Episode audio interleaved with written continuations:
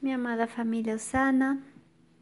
Les saludo con todo cariño en este día especial en que estamos celebrando la presentación de nuestra Madre María. Es una fiesta linda que aquí en el Ecuador se celebra con mucha devoción porque aquí tenemos a la Virgen del Quinche como patrona del Ecuador, patrona de Quito y la advocación eh, completa, el nombre completo es Nuestra Señora de la Presentación del Quinche. Aquí se hacen caminatas muy largas para ofrecerle a nuestra mamita ese regalo. Es una fiesta muy linda. Es una fiesta que tiene origen en la tradición y no está en la Biblia, sino en un evangelio apócrifo, el de Santiago, pero es una fiesta que, es muy antigua en la iglesia, que se celebra y no, no es nada como raro o extraordinario creer que fue así, porque en la misma Biblia podemos encontrar, por ejemplo, el caso de Samuel, que también muy pequeñito fue dejado por su madre por sus padres en el templo para que quede al servicio del Señor, así también nuestra Madre María. Y como yo les había ofrecido que íbamos a compartir cada mes sobre un dogma de fe, yo quisiera aprovechar esta fiesta para compartir sobre un dogma de fe que tiene relación con, este, con esta celebración de hoy que es el dogma de la virginidad perpetua, como para ir recordando un poquito lo que es un dogma, es una verdad revelada por Dios.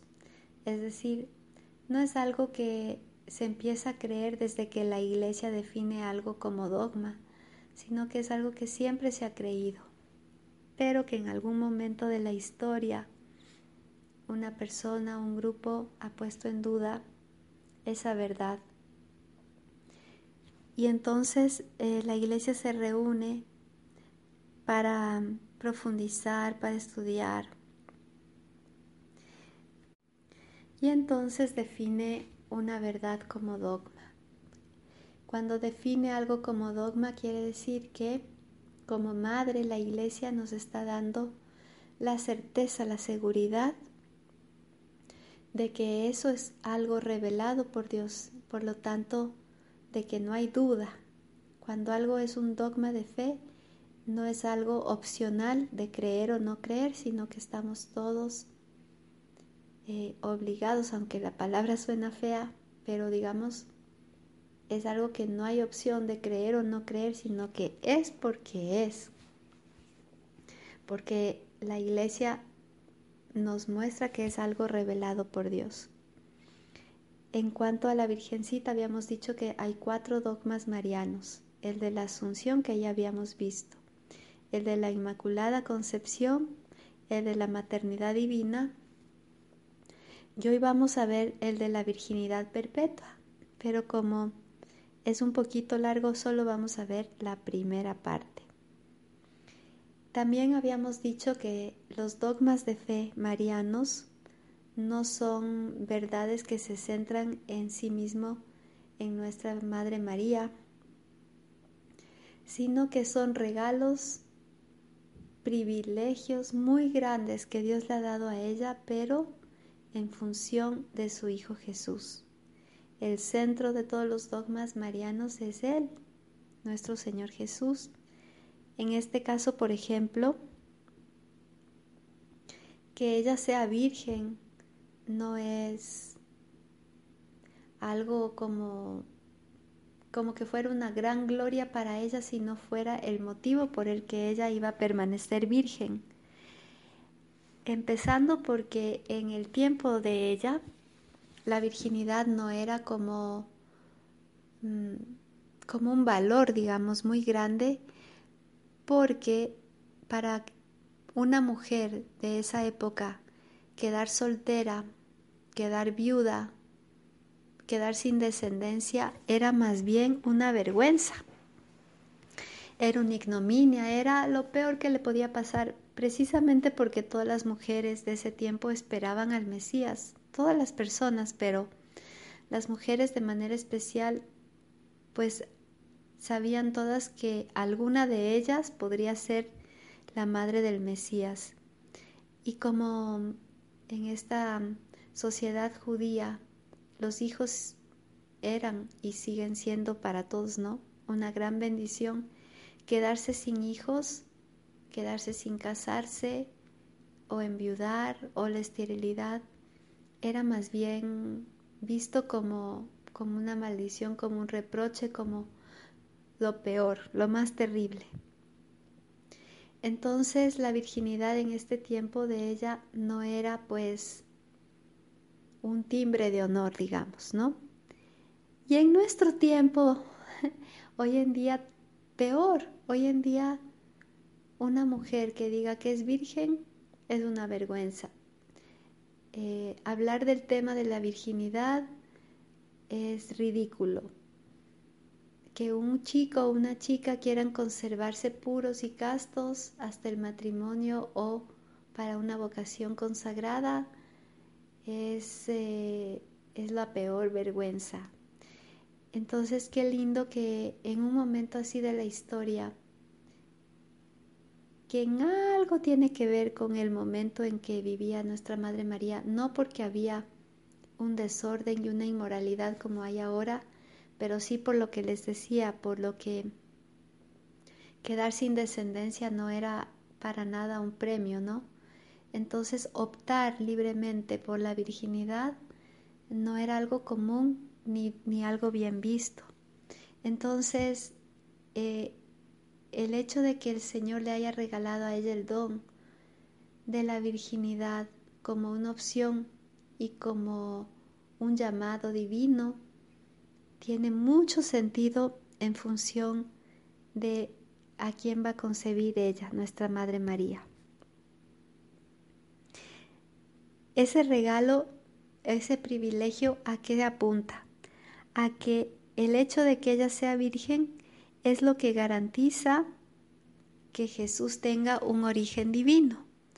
Porque si es que Jesús hubiera nacido como todos nosotros nacemos de la relación del papá y la mamá, pues era un hombre como cualquiera de nosotros.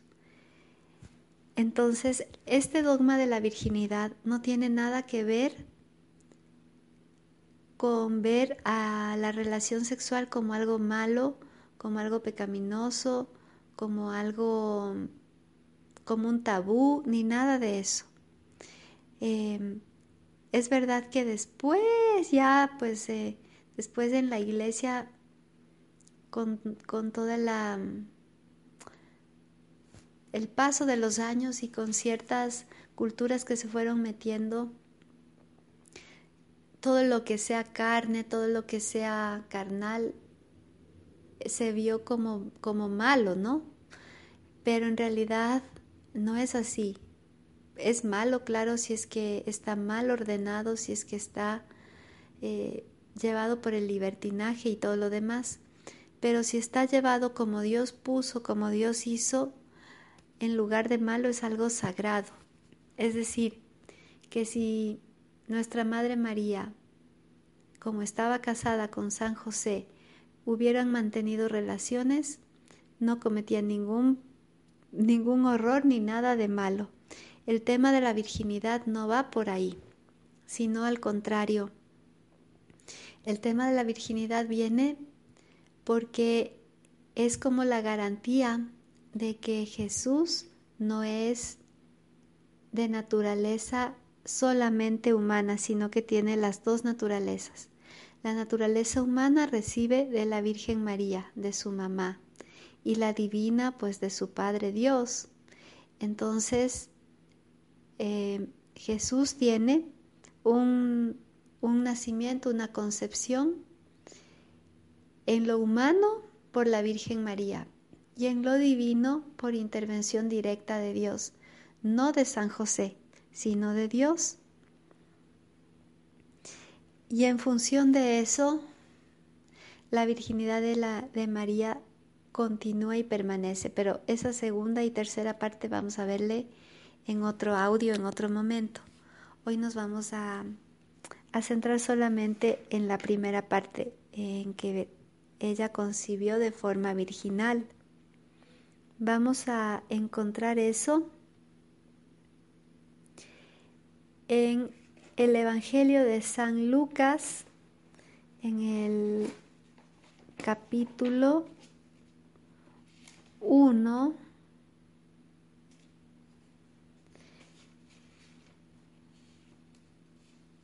en el versículo 26 y siguientes. Pero por cuestiones del tiempo les voy a leer solamente desde el versículo 34. Cuando el ángel se le aparece a la Virgencita y le dice que va a concebir un hijo, etc. Ella le dice al ángel un poco asombrada, ¿no? ¿Cómo? ¿Cómo será esto? Pues yo no tengo relaciones con ningún hombre. Y el ángel le contestó, el Espíritu Santo vendrá sobre ti y el poder del Altísimo te cubrirá con su sombra. Por eso, el que va a nacer de ti será llamado Hijo de Dios. Claramente entonces aquí, bueno, luego vamos a profundizar en este texto, pero aquí claramente vemos varias cosas. La una, que si es que la Virgen María hubiera tenido en mente tener relaciones con San José, ella en este momento ya estaba desposada con él. Todavía no era, no estaban casados, no vivían juntos, pero estaban desposados. Si ella hubiera tenido en, en mente que luego pues tendrían relaciones, esta pregunta está de más. Porque pues ella hubiera pensado que claro que sí, que va a concebir un hijo cuando ya tengan relaciones, ¿no? Pero ella dice, no, pues ¿cómo va a ser eso si no, no tengo relaciones con ningún hombre? Es como decir, no tengo ni tampoco tengo planes de eso. Entonces cuando el ángel le responde que es el Espíritu Santo el que vendrá sobre ella y le cubrirá con su sombra, pero dice para qué, ¿no? Dice para que porque dice que el hijo que va a nacer de ella será santo y será llamado Hijo de Dios. Si es que fuera por, por intervención de San José, no sería llamado Hijo de Dios, sino Hijo de José. Pero como es por intervención de Dios, entonces será llamado Hijo de Dios, Hijo de Dios e Hijo de María. También podemos encontrar eso en el Evangelio de San Mateo, en el capítulo 1, versículo 18. El nacimiento de Jesús el Mesías fue así. Su madre María estaba comprometida con José y antes de vivir juntos resultó que esperaba un hijo por acción del Espíritu Santo.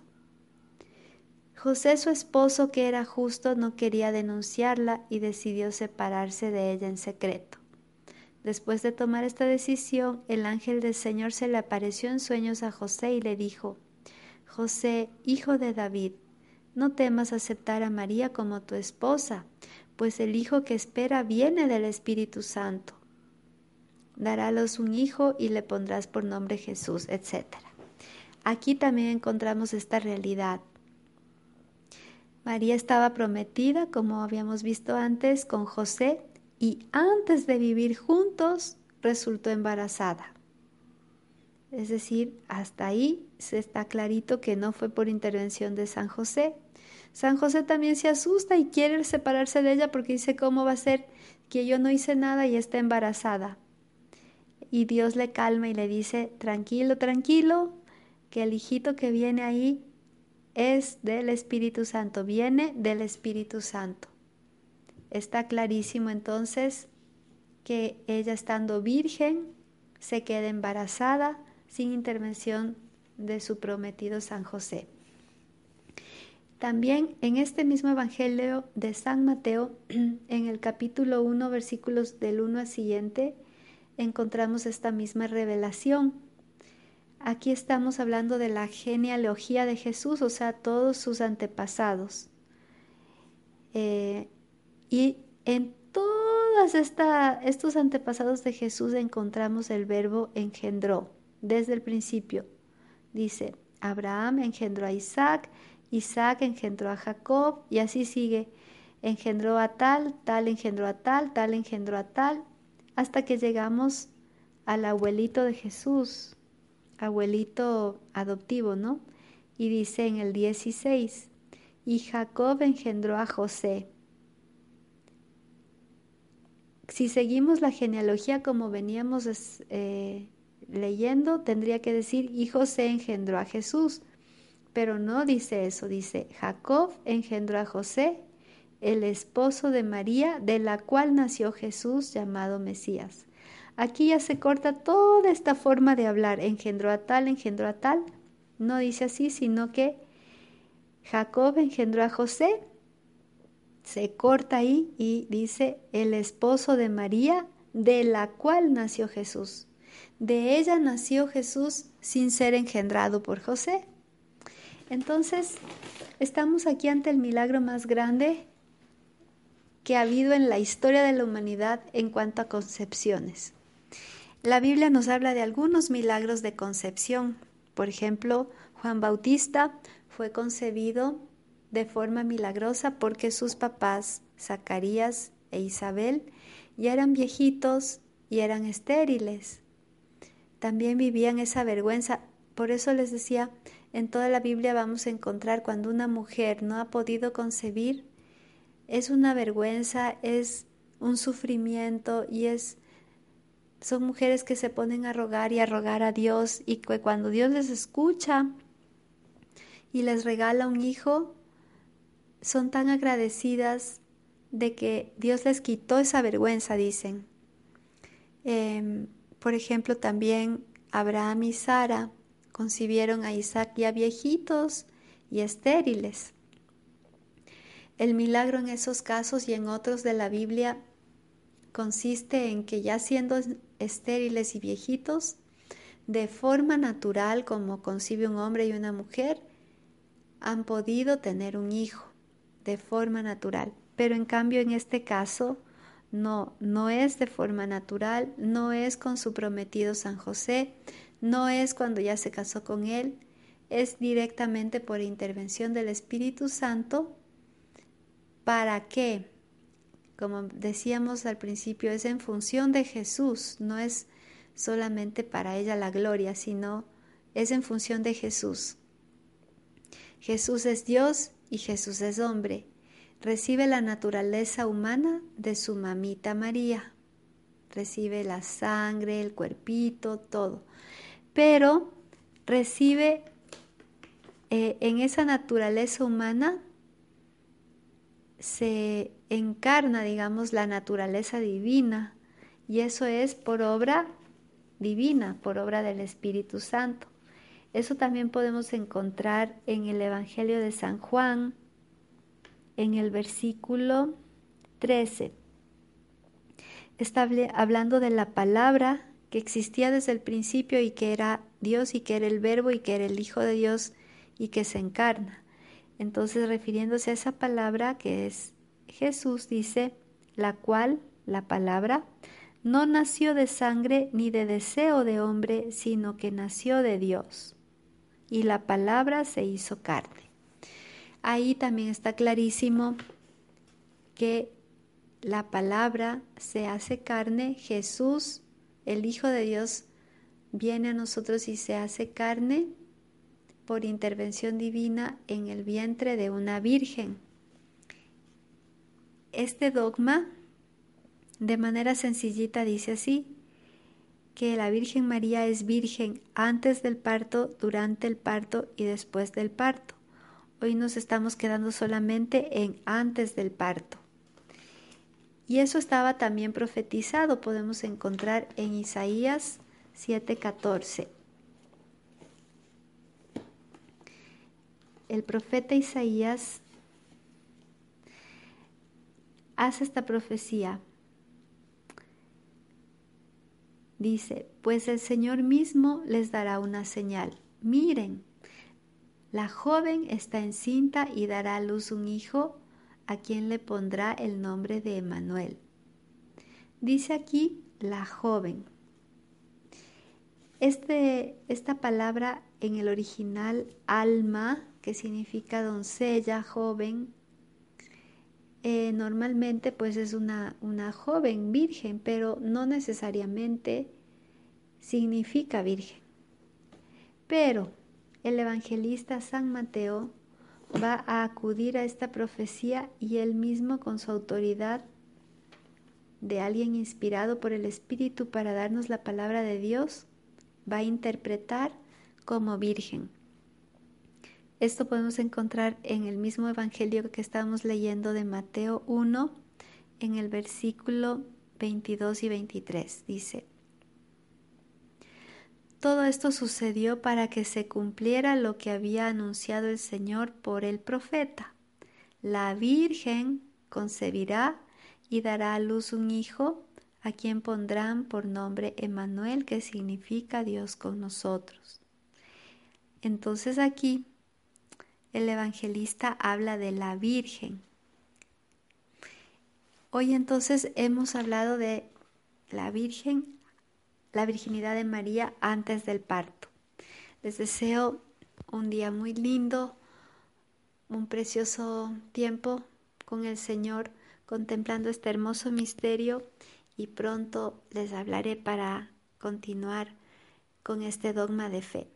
Que el Señor les bendiga, oren por nosotros y dennos su bendición. Les amamos mucho.